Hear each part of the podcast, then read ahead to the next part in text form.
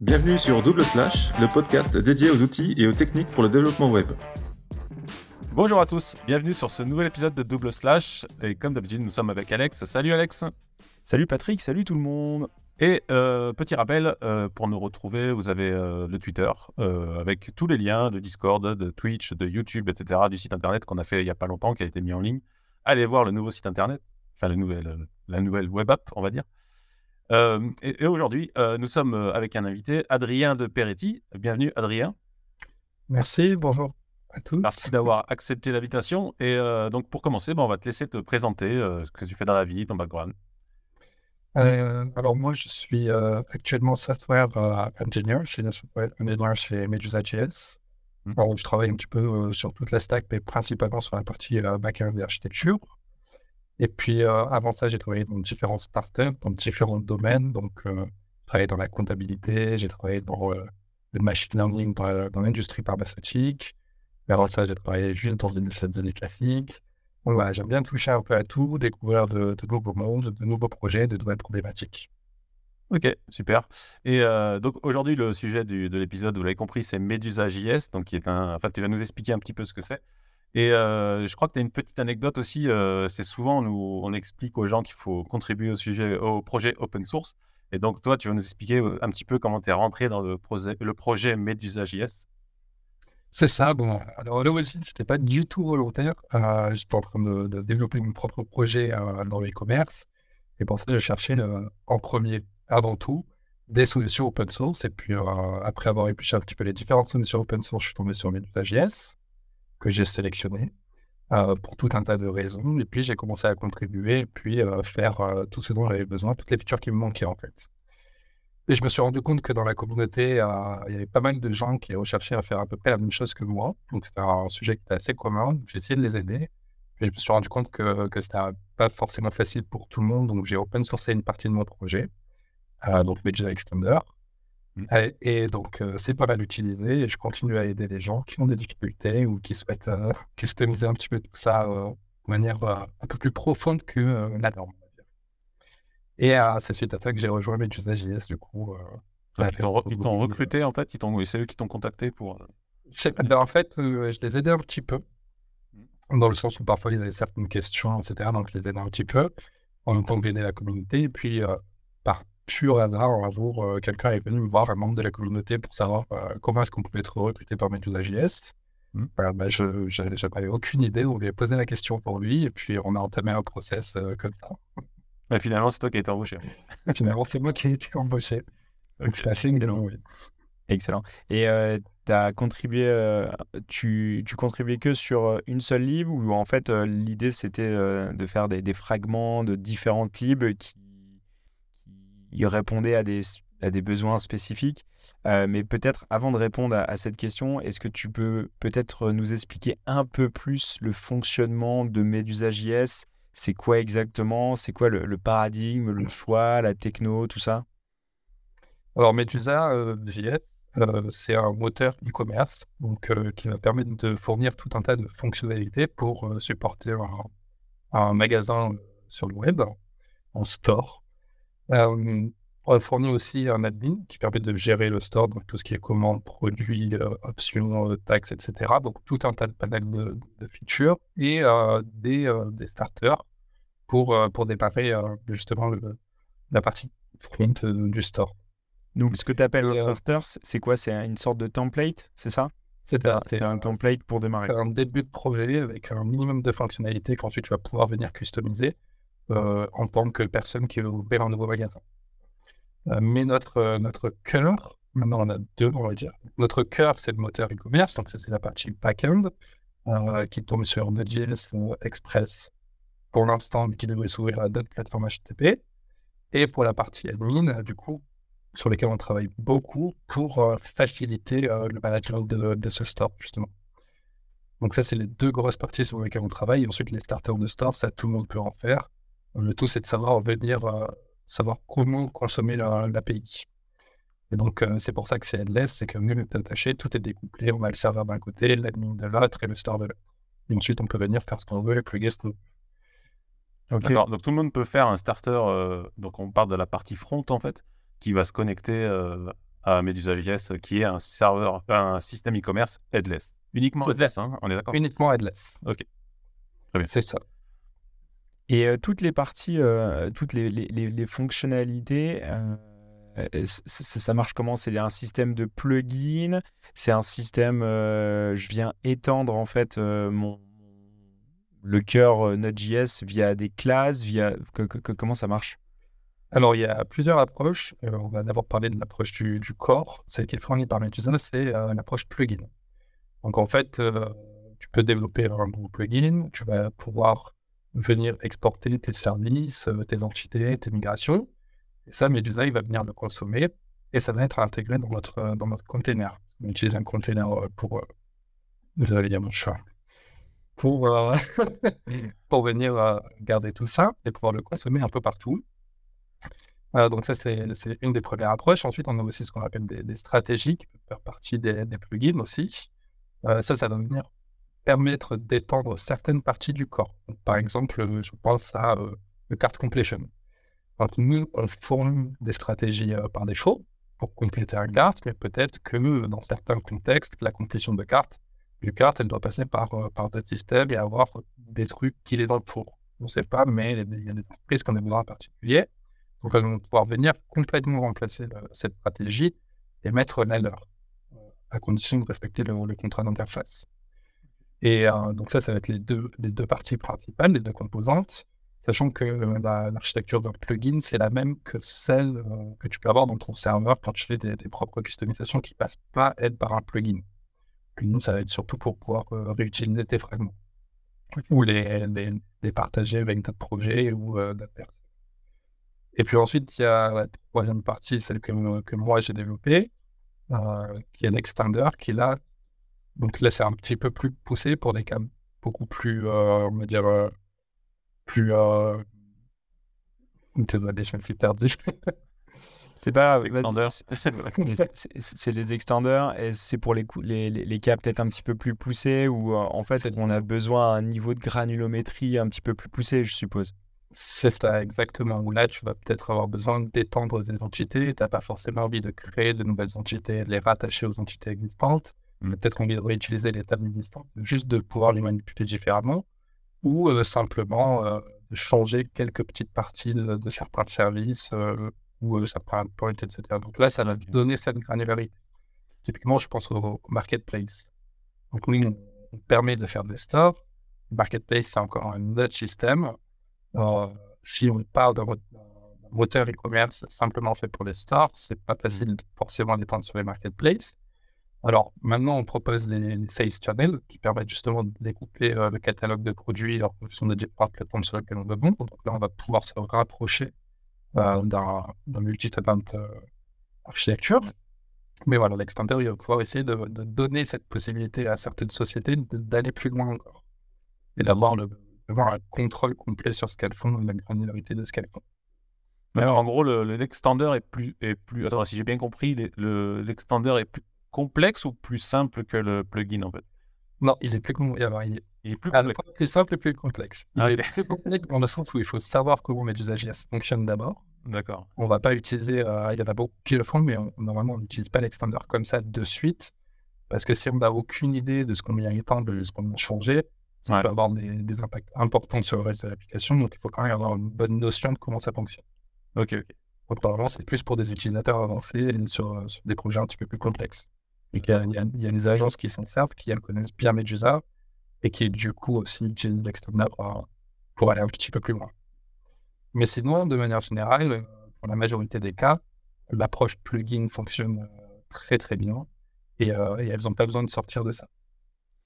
Et pour, et pour le coup, les, les utilisateurs et les, on va dire les, clients, les consommateurs de, de, de, de, Medusa qui vont utiliser et implémenter euh, Medusa, euh, c'est qui? C'est surtout euh, des, agences, des boîtes, euh, des, ou peut-être une marque qui veut lancer son propre store?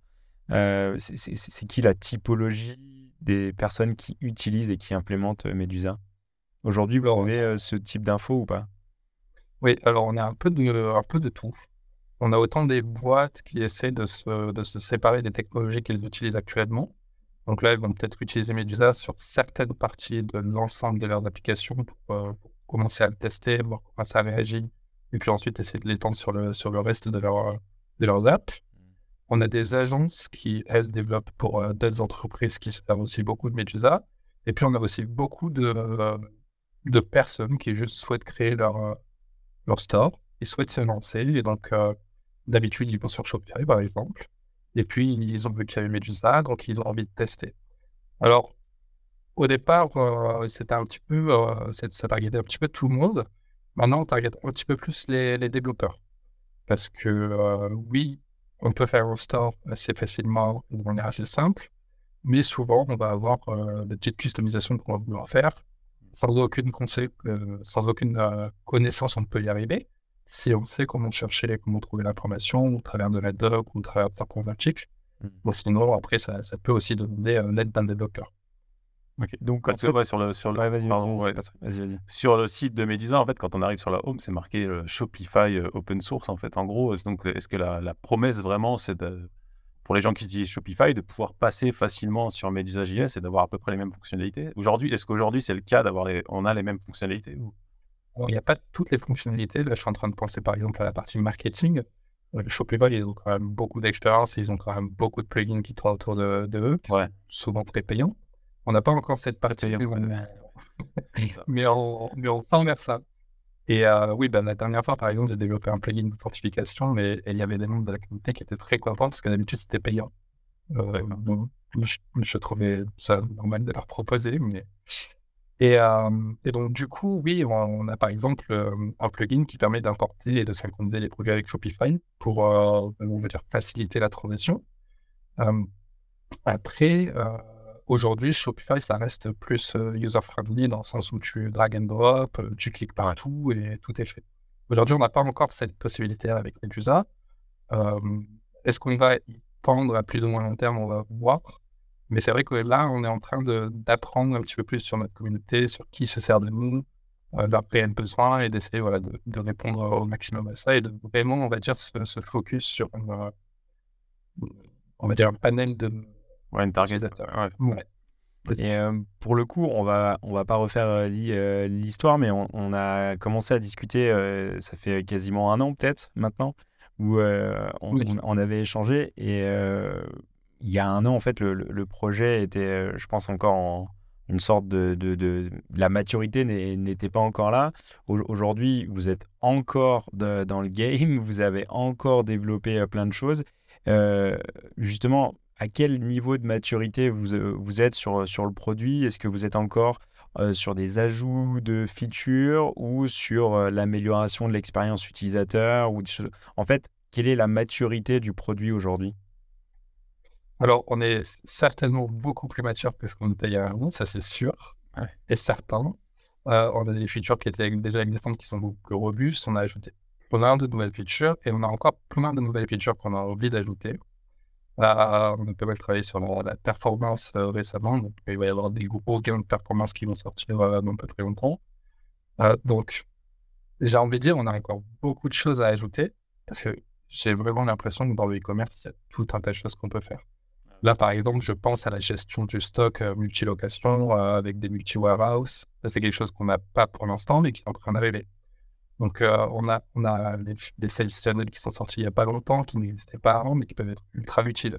Et ça, ça va aussi donner lieu à plein de systèmes de pensée qui vont nous faire ressortir plein de features qui gravitent autour de ça et qui vont pouvoir aider la, communauté. Mais ensuite, on est aussi très friand des retours de la communauté, de nos utilisateurs, de vraiment comprendre leurs problématiques et de ne pas juste développer des features pour développer des features. Euh, et ça, on se sert beaucoup des retours à la fois des compagnies et, des, euh, utilisateurs de la communauté. Et comment, euh, comment est fait le tri en fait Parce que si vous ajoutez beaucoup de choses, en fait, au bout d'un moment, est-ce que ça ne va pas devenir inutilisable avec trop de, fonctionnalités dans tous les sens?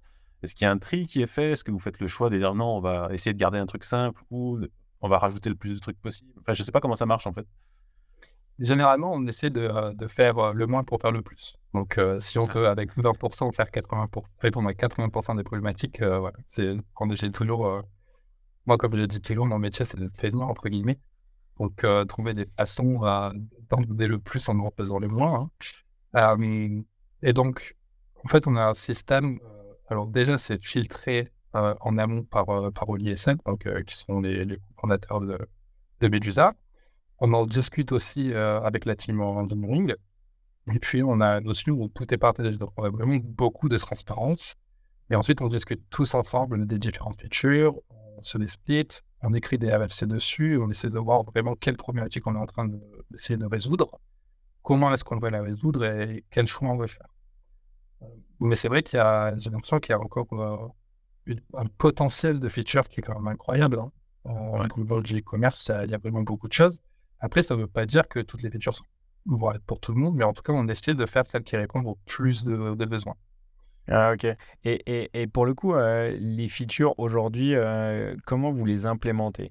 Est-ce que c'est sous des sous forme en fait de, de settings option en clair où je vais avoir ma base, mon corps qui est euh, X et si je veux passer en mode marketplace, bah, je viens toggle quelque chose dans mon admin et ça me débloque des nouvelles features parce que je, je vais prendre un, un, prisme et je vais orienter en fait mon ma solution e-commerce vers plus une marketplace Est-ce que vous, vous avez euh, opté pour cette approche-là ou c'est via des plugins que je vais venir rajouter euh, ou c'est par défaut, euh, j'ai accès à de plus en plus de choses?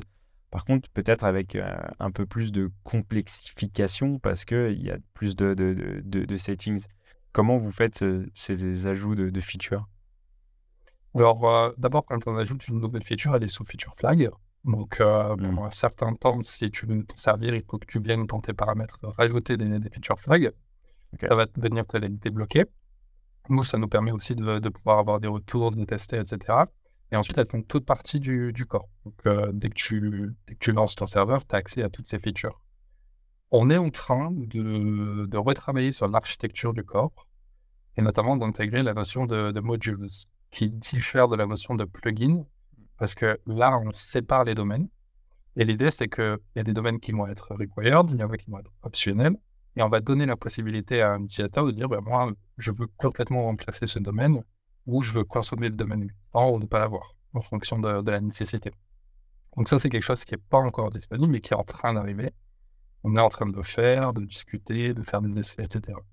Donc là, on monte sur encore euh, quelque chose qui va donner beaucoup plus de flexibilité euh, sur l'utilisation du projet.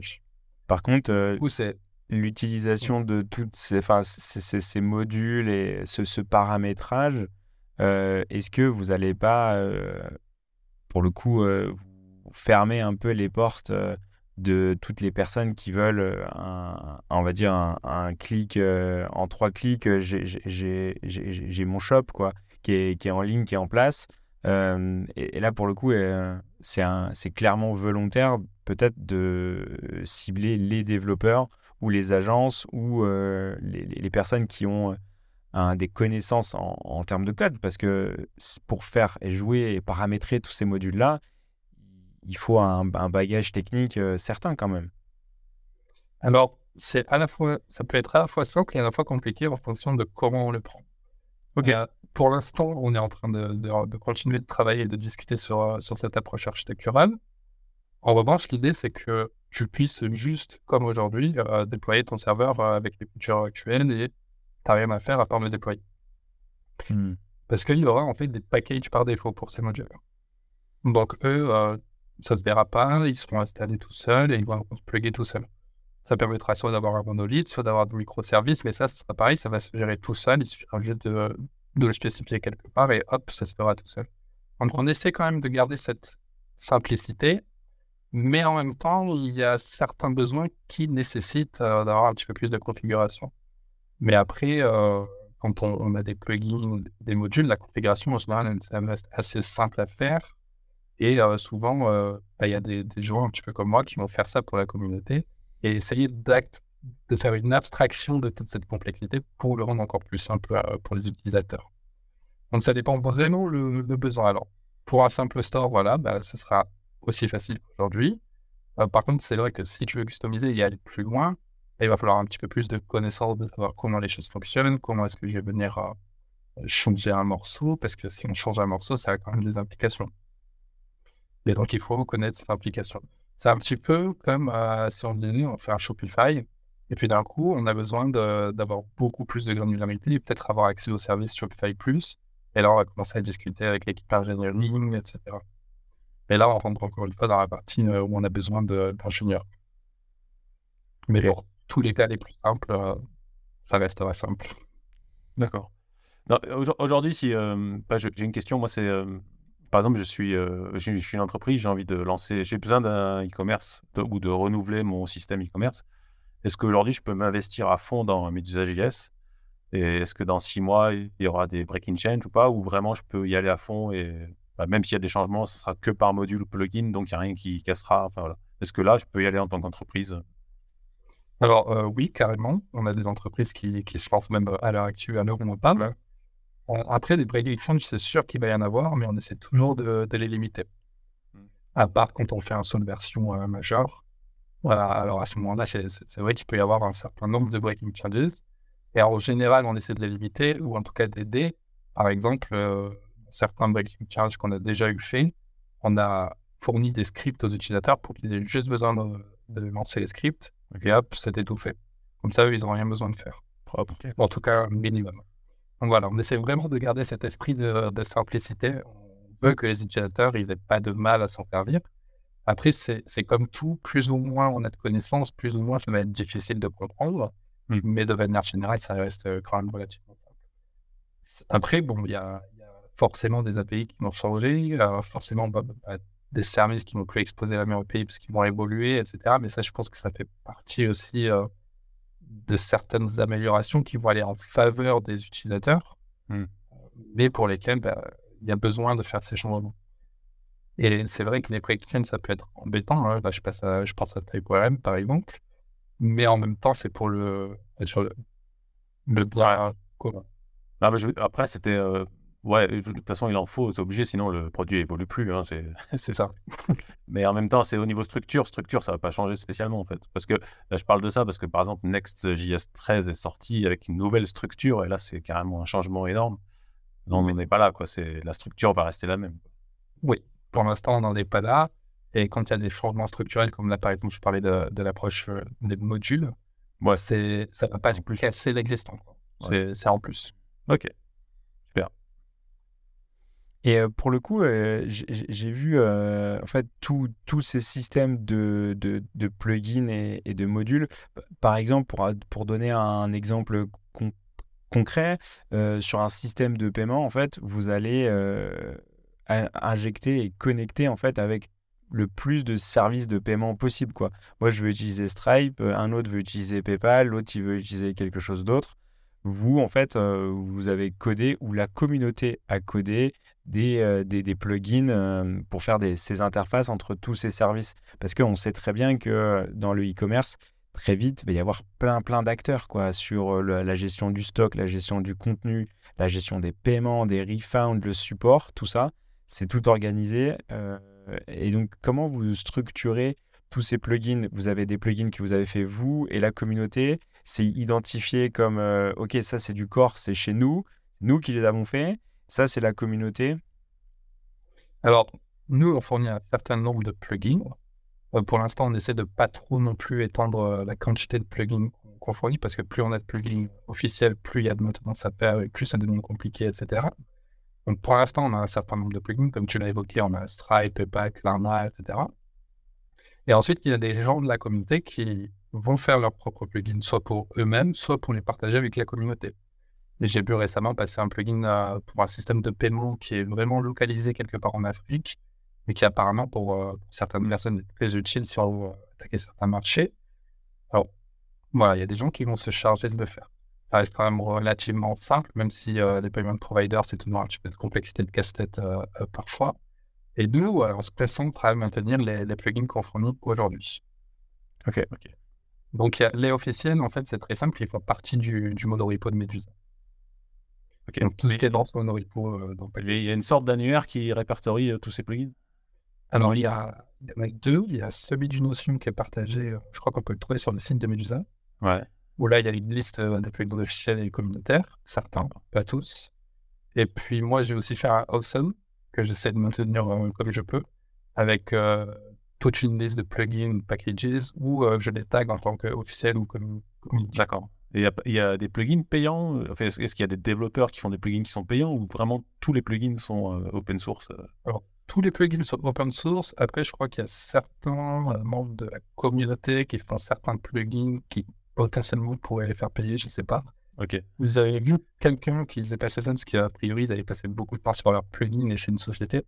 Euh, mais de manière générale, je ne reconnais pas euh, des Ouais, dans, l'ensemble, c'est open source et libre d'utilisation. Ok. C'est ça. Bon, maintenant qu'on parle d'open source euh, depuis tout à l'heure, on parle de thunes, tout ça. ok, Medusa, c'est complètement open source. Vous, vous êtes une société. Et donc, dès qu'on invite quelqu'un qui fait de l'open source et il y a une société, on leur, on leur pose la question, les gars, comment vous faites du pognon? Parce qu'à un moment donné, voilà, il faut manger, il faut payer tout ça. Et donc, euh, comment euh, aujourd'hui, c'est quoi le business model de, Medusa ou euh, le, business model à venir? Alors, c'est vrai que ça, c'est une question qui est très souvent, hein, même dans ah. Bah oui. Mais pour l'instant, en fait, on a, on a fait une levée de fonds. on a de la, de la trésor, si on peut dire. On vit avec ça. L'idée, c'est de vraiment se concentrer sur essayer de, construire le, meilleur produit du marché open source, mmh. avoir bah, la meilleure expérience utilisateur, la meilleure expérience développeur. Ça, c'est vraiment le, cœur de ce qu'on fait et, ce qu'on souhaite. C'est le leitmotiv, quoi. Ouais. C'est d'être un leitmotiv et d'avoir vraiment cette culture open source qui reste. Et par la suite, donc, euh, on a quelques, euh, quelques, on va dire, euh, supports premium. Donc, des sociétés qui nous contactent pour essayer de, leur donner des, comment on dit, des guidance, que ce soit architectural ou, ou juste des, questions sur comment faire quelque chose. Donc ça, ça, ramène aussi un petit peu d'argent. Et puis par la suite, on essaie de voir ce qui fait le plus de sens. Est-ce qu'on fait un open core? Est-ce qu'on fait une solution euh, hosted by Medusa? C'est des questions qui restent encore ouvertes, qui ne sont pas figées, mais qui vont venir, venir dans un futur plus ou moins proche. Donc ça va dépendre de, l'évolution. Pour l'instant, on est principalement financé par, par les VC. Ok, donc en fait, ça veut dire que euh, en termes de, maturité euh, de boîte, vous êtes encore en, recherche de business model. quoi. Aujourd'hui, vous ne savez pas comment vous allez gagner de l'argent. Euh, vous vous concentrez, le focus est sur le produit, faire un produit de ouf. Et, et après, vous verrez comment vous pouvez mettre du. Enfin, gagner de l'argent avec votre business. quoi. Ok. En fait, on s'est rendu compte que gagner de l'argent, ça n'allait pas forcément être la c'est une problématique, mais il y a tellement de façons de faire en sorte qu'on puisse faire rentrer de l'argent que on n'a pas de, on n'a pas de souci à se focus vraiment sur, euh, sur la qualité de ce qu'on essaie de, produire et de créer. Ok. Après, euh, ça peut être aussi un frein sur, sur des agences qui, par exemple, euh, pourraient migrer de, de, de, techno parce qu'ils ont, ils ont mis en place leur pattern pour aller justement pour mettre des, des sites de e-commerce assez vite et rapide, en fait, de déployer euh, relativement rapidement. Euh, le fait de changer et de basculer sur Medusa, euh, ça pourrait peut-être mettre des freins en fait à, cette migration technique parce que bah même si vous êtes super motivé, peut-être que demain en fait pour X raison il n'y a plus de thunes qui rentrent qui dit que le projet euh, va être maintenu si euh, vous, vous n'êtes plus là Est-ce que la communauté est, suffisamment euh, forte tout Après, je ne veux pas noircir le tableau, mais c'est, ça, reste, ça reste toujours clair et dangereux pour des entreprises de faire une migration technique. Quoi. Ouais, tu as super raison parce que c'est vraiment un enjeu. Euh, une entreprise euh, qui investit dans du e-commerce, c'est souvent des, grosses sommes. Hein. On passe 50, 100 000 euros, euh, enfin facile. Hein, et c'est vrai qu'ils vont se poser la question est-ce que le projet est pérenne? Est-ce que dans deux ans, il sera encore maintenu? Est-ce que voilà Et d'autant plus, et, excuse-moi de te couper, mais d'autant plus dans la mesure où ce que, ce que j'ai compris, c'est que les, premiers clients, en fait, les, les, gens que vous devez convaincre, c'est plutôt les agences et les développeurs qui eux-mêmes vont utiliser cette brique-là auprès de leurs clients. Euh, donc, ce qui veut dire qu'il y a un intermédiaire qui doit être full convaincu que sa brique techno, elle va pas s'effondrer, quoi. Parce que c'est lui qui porte le projet technique euh, et donc qui va aller le vendre au client. Donc, si demain il se retrouve avec, avec Medusa ou, et son client qui tourne, mais Medusa n'est plus maintenu, là, ça va être, ça, ça, va être, ça peut être compliqué. après, voilà, vous avez, tous les signes au vert pour, pour continuer et pour grossir et pour faire plein de features et tout ça. Donc, c'est plutôt bon. Mais c'est important de, de, bien le signaler pour comprendre en fait le niveau de maturité du produit quoi, et de l'entreprise qui est derrière, clairement. Bien sûr. Alors, c'est vrai que pour l'instant, euh, pardon. Non, vas-y, vas-y, vas-y. C'est vrai que pour l'instant, euh, tout va bien, tout est, tout est vert, tout va sur, euh, c'est sur de bons rails. on n'a pas vraiment de, je pense qu'on n'est pas vraiment inquiet sur, sur cette partie du, du futur. Tant mieux. Pour l'instant, tout se déroule comme prévu et, et on a de, de longs plans. Et il y a pas mal d'agences qui sont déjà convaincues et d'entreprises aussi qui, qui, migrent et qui sont déjà convaincues. Donc, je pense que ça, ça supporte aussi pas mal le projet. Et, puis, on peut le voir aussi même au, sein de la communauté avec certaines sociétés qui font des PR ou encore la grosse migration qui a eu lieu dernièrement, sur l'admin pour sortir de Gatsby, être full React 18. et ça, c'est pareil, c'est une personne qui, voulait migrer utiliser notre admin qui s'est rendu compte que de cette problématique. Nous, on est en train de réfléchir à comment sortir. Et puis, voilà, on voit qu'ils s'investissent aussi dans ça et ça donne de bons signaux pour nous aussi en disant bah, il, y a, aussi beaucoup d'intérêt et ça résout de, de vraies problématiques aujourd'hui. Ouais, ça, ça c'est un bon signal aussi qu'il n'y ait pas que l'entreprise derrière, il y a aussi toute la communauté qui, contribue. Donc, même si demain l'entreprise disparaît, bah, le projet est open source et la communauté va continuer à contribuer dessus. Quoi. Donc, c'est ça, donc ça, c'est super végétant. Ouais, ouais. Et tu parles d'agences, il y a, y, a, y a, beaucoup d'agences qui, qui, utilisent Medusa. Et est-ce que c'est des agences qui ont migré de Magento, des choses comme ça En gros, je n'ai pas, de, pas de, de, chiffres ou de, noms en tête. Ouais. J'en vois pas mal passer aussi sur la communauté, mais juste sur le Discord, on peut les, on peut les voir dans leur façon de s'exprimer ou ce qu'ils sont en train de chercher à faire. Mmh. Plus certains membres de la communauté avec qui je discute qui eux-mêmes ont des agences et qui, euh, et qui, font des développements. Et puis on a des discussions aussi bien. Euh, on essaie de garder une discussion les plus ouvertes possibles. Les plus ouvertes possibles.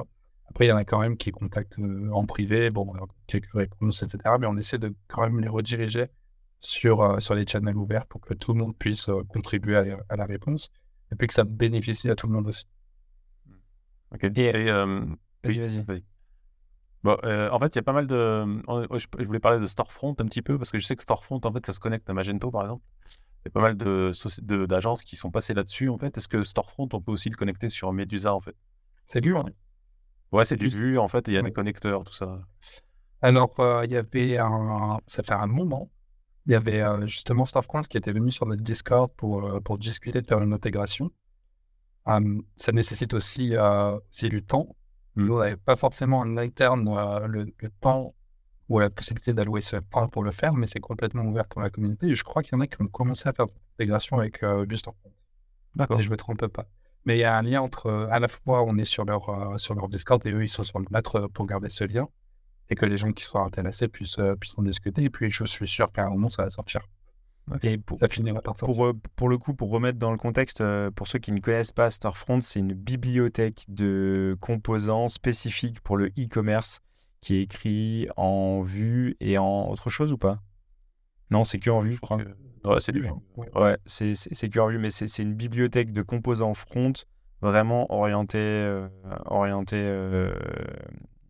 e-commerce et headless. Headless, exactement. Donc c'est. Oui, de ce que j'avais vu, bonne abstraction en plus de, de la partie euh, couche API et data. Ouais, c'est ça. Il simplifie l'intégration. Il y a des connecteurs. Hmm. C'est ça. Donc je pense que c'est voilà, c'est juste un besoin de, de temps à, investir. Et je pense que s'il y a suffisamment de gens qui sont intéressés, à, ça ne pas sortir. Donc en fait, c'est juste une question de temps avant que ça se fasse. Ouais. Je pense que tout est une question de temps. Mais si on veut se débarrasser de Magento, il faut qu'on aille tous contribuer euh, sur Medusa.js.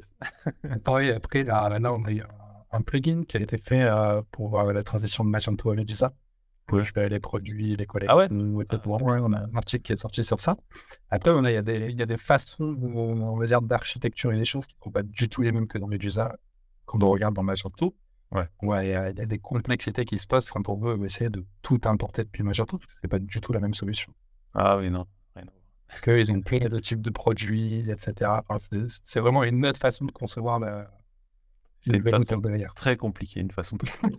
et, et, et, pour le coup, est-ce que vous avez encore de recul en disant euh, clairement, on peut se substituer? Alors, euh, vous l'avez déjà, vous avez déjà à moitié répondu à la question quand, quand vous dites que vous êtes le Spotify, euh, le, le Shopify, pardon, le, Shopify open source. Mais est-ce que vous travaillez en fait sur cette migration et vous êtes proactif en disant voilà, arrêtez de faire du WooCommerce, faites du Medusa ou euh, arrêtez de faire du Shopify, euh, venez euh, voir Medusa.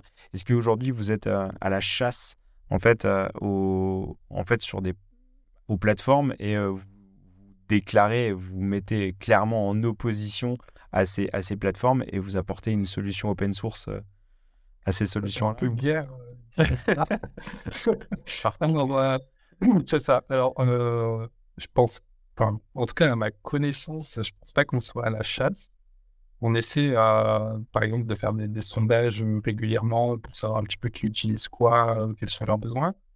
On essaie de rester neutre quand on fait des, comparatifs, on prend plusieurs plateformes, on compare des features.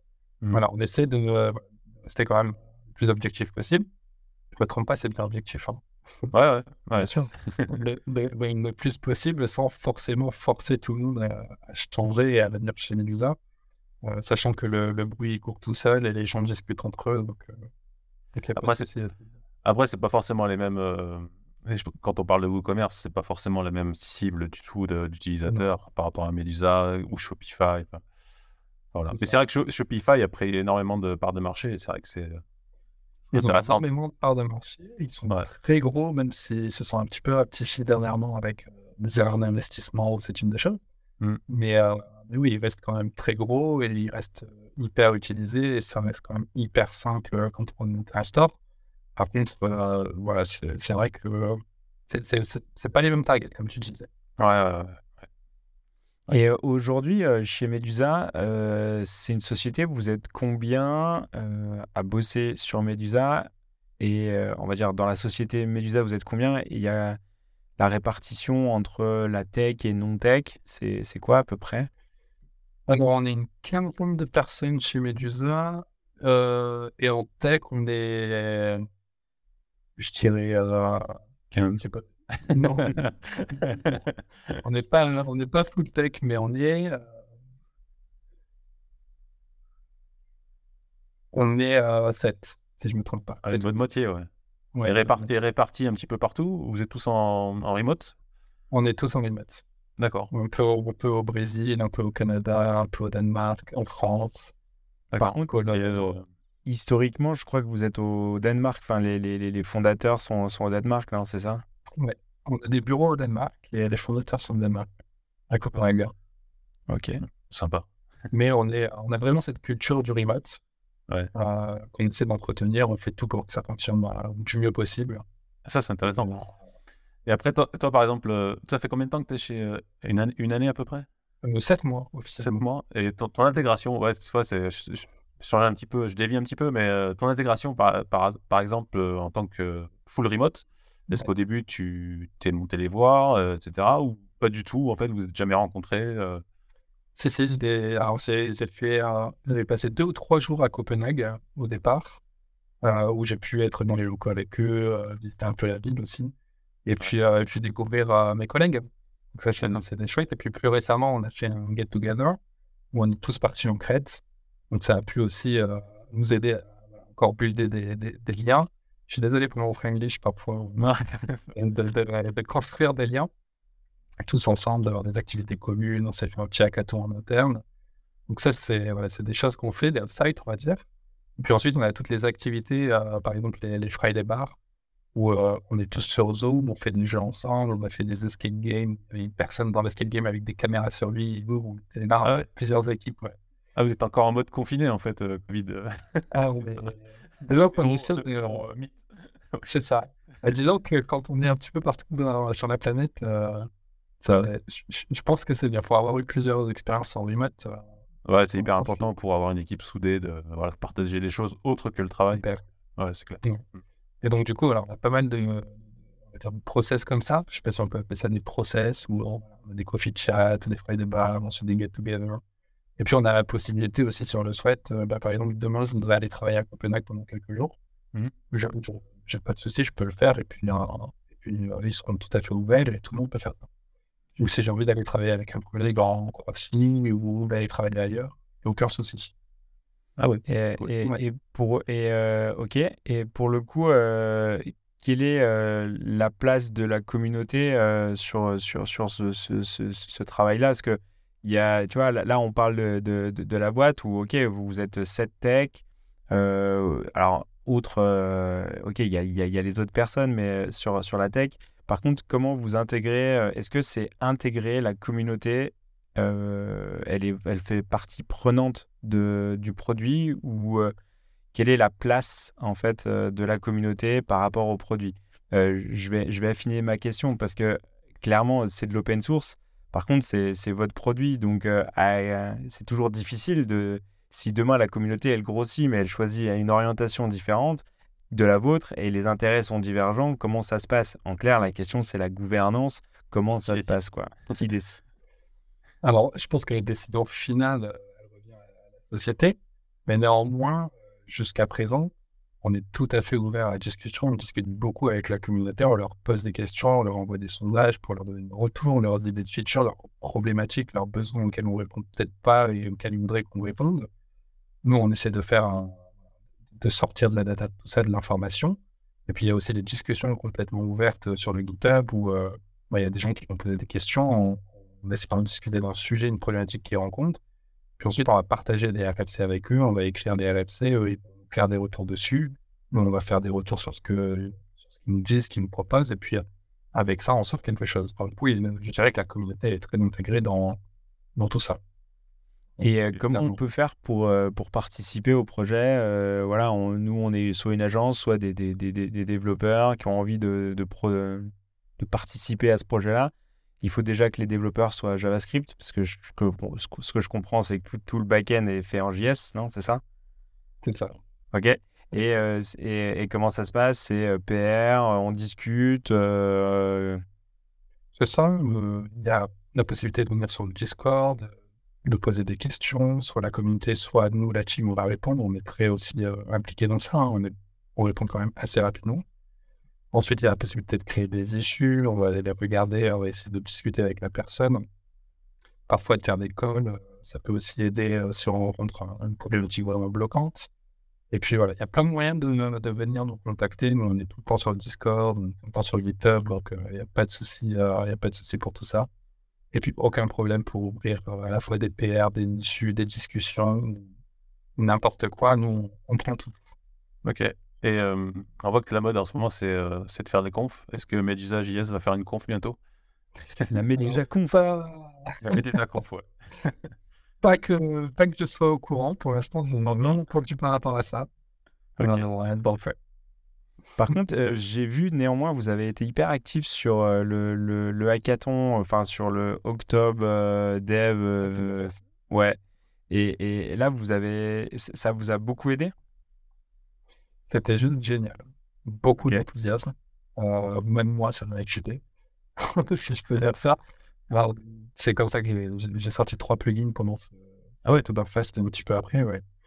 Et euh, il y a eu beaucoup de participants, beaucoup d'équipes qui se sont formées. Donc là, ça a aussi créé des liens entre les membres de la communauté qui se connaissaient absolument pas, mais qui ont formé des, des, des teams sur des, des sujets sur lesquels ils avaient envie de travailler ensemble. Donc ça, c'était hyper chouette. On a eu beaucoup de, projets qui ont été soumis. après, voilà, c'est comme tout. On est plus ou moins expérimenté, plus ou moins avancé techniquement. Mmh. En tout cas, ce qui est cool, c'est qu'il y a eu de tous les niveaux, de toutes les propositions. Et donc ça, c'était hyper chouette. Ça a permis à beaucoup de gens de découvrir comment ça fonctionnait. Euh, d'autres d'essayer d'approfondir un petit peu plus loin. Donc, euh, non, vraiment très... Euh, et puis, ouais, il y a eu beaucoup de mouvements autour de ce Oktoberfest. moi, ça m'a vraiment... Ouais de toute façon, chacun, chacun contribue euh, comme il peut. Il hein. faut, comprendre. On peut commencer par juste de la traduction. Et puis, euh, si on est un peu plus avancé, faire du code, etc. Il ne faut pas hésiter en fait, à aller contribuer à un projet open source. Et désolé, Alex, je, t'ai coupé. Euh, je rebondissais parce que tu parlais d'équipe, tout ça, de contribution, tout ça. Est-ce que vous avez une personne qui gère en fait le, la communauté en fait, en interne? Alors, pour l'instant, on n'a pas de personne dédiée à gérer la communauté. Donc, ouais, on est un peu tous dessus. D'accord. Parce que c'est vrai que c'est vachement, c'est très important la, gestion de la communauté pour les, les, driver, les motiver, tout ça. Alors, on essaie quand même de ne pas laisser les questions trop longtemps en suspens. Après, il y a beaucoup aussi de questions qui sont. Ça, c'est un truc à gérer aussi, mais on apprend. Il y a beaucoup de questions euh, redondantes. Les gens ne vont pas forcément trouver l'information ou les, questions, enfin, les réponses qui ont déjà été données. Donc là, il faut répéter, répéter, répéter. Mais euh, et c'est vrai que ça, ça crée beaucoup de flux. C'est pas forcément toujours facile de, répondre dans l'immédiat, surtout quand euh, bah, en face les personnes elles pensent que c'est notre boulot quoi. De, ouais. Donc on nous mentionne en permanence, mais c'est vrai qu'on essaie quand même de répondre au plus vite. et tous les jours on donne des réponses et tous les jours on essaie d'aider les gens de la communauté sans problème. Je sais que moi par exemple je prends beaucoup de temps sur mon temps perso quoi, pour, euh, pour essayer de dépêcher les questions, donner des réponses et essayer de guider. Mais euh, je pense que c'est aussi un choix de, de, chacun. Mais à terme, je pense qu'on aura quelque chose aussi pour, euh, pour permettre de gérer la communauté et d'alléger peut-être aussi la charge sur tout le monde. Parce que c'est quand même beaucoup, beaucoup, beaucoup de travail. Ouais, c'est très prenant. C'est grisant, mais c'est très prenant. Top. Super. Euh, je sais pas, Patrick, tu veux rajouter quelque chose, une question peut-être? Écoute, non, c'était euh, super intéressant. Très, très intéressant. Et, euh, et, euh, de toute façon, on, on, on, on n'arrête pas de le dire sur, sur ce podcast, mais faites de l'open source, montez en compétence. Contribuez, quoi. Ben oui, contribuez. Faites de la doc, faites de la traduction, n'importe, faites contribuer, quoi. Et, et, en fait, on a toujours un retour sur investissement. Et... Même écrire des docs. Ouais. Et la doc est hyper importante. Ouais. Exactement, parce que là, on, a l'exemple même que euh, au départ, euh, tu faisais ça à, en à côté et aujourd'hui, tu es payé pour faire ça. quoi. Et donc, c'est devenu ton. Tu as été embauché par la boîte sur laquelle tu as fait des contributions et, ben, maintenant, ils t'ont embauché. C'est énorme. Et c'est un exemple qui revient souvent. On a eu plusieurs invités qui nous ont. Enfin, c'était pas eux qui avaient été embauchés, mais d'autres qui avaient, ils avaient embauché des gens qui contribuaient, euh, qu'ils ont intégrés dans la société. Donc, faut vraiment pas hésiter. Ça, faut pas avoir peur, quoi. Peu importe, rien n'est mauvais, euh, tout est bon à prendre, et il suffit juste de discuter et on peut tout faire. Il y a des gens même qui écrivent, euh, qui écrivent des articles. On a un programme aussi pour ça, donc ils peuvent commencer par écrire des articles pour essayer de mieux appréhender les problématiques, les sujets, mmh. essayer d'écrire de la doc, faire des traductions comme tu le disais, faire des petites corrections mineures dans un premier temps pour essayer de, se familiariser un petit peu avec la code base, parce que la code base, ça va être assez, euh, assez volumineuse. Et puis ensuite, euh, ça viendra. Hein. Mmh. Mais ouais, faut pas hésiter. Parfait. Mais écoute, open. Euh, yes, c'est le mot open, carrément. écoute, euh, Adrien, un grand merci d'avoir pris le temps de venir discuter avec nous, de parler de, de Medusa, d'open source, de gestion de la communauté et tout ça. Et super, super enrichissant. Merci, Patrick. Merci, Alex. Merci, Adrien. Merci. Merci, à tous. Merci à tous. Cool, hein. Ciao, ciao. Merci à tous. Ciao. Ciao. Retrouvez Double Slash sur vos plateformes de podcast préférées et sur le site internet du podcast www.slash-podcast.fr. Sur le site, vous allez retrouver tous les liens de l'épisode, les références évoquées durant l'émission.